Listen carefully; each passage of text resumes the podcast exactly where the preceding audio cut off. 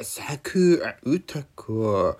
君の声が聞きたくて。君の声が聞きたくて。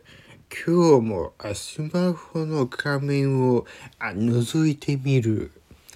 昨日より元気そうな君の声にほっとした僕。今日も仕事が頑張れそうだ。あ君の声が聞きたくて、明日も明後日もその次の日もきっとスマホの中の君を探すのだろう。僕がなぜ君の声が聞きたくなるかはわからない。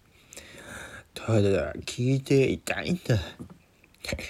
君の声が聞きたくて、え今夜もこうして聞いているえ。電気を消してえ暗闇の中、君の声だけが響いている。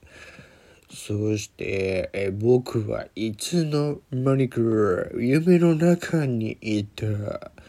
君の声が聞きたくて、君の声が聞きたいから。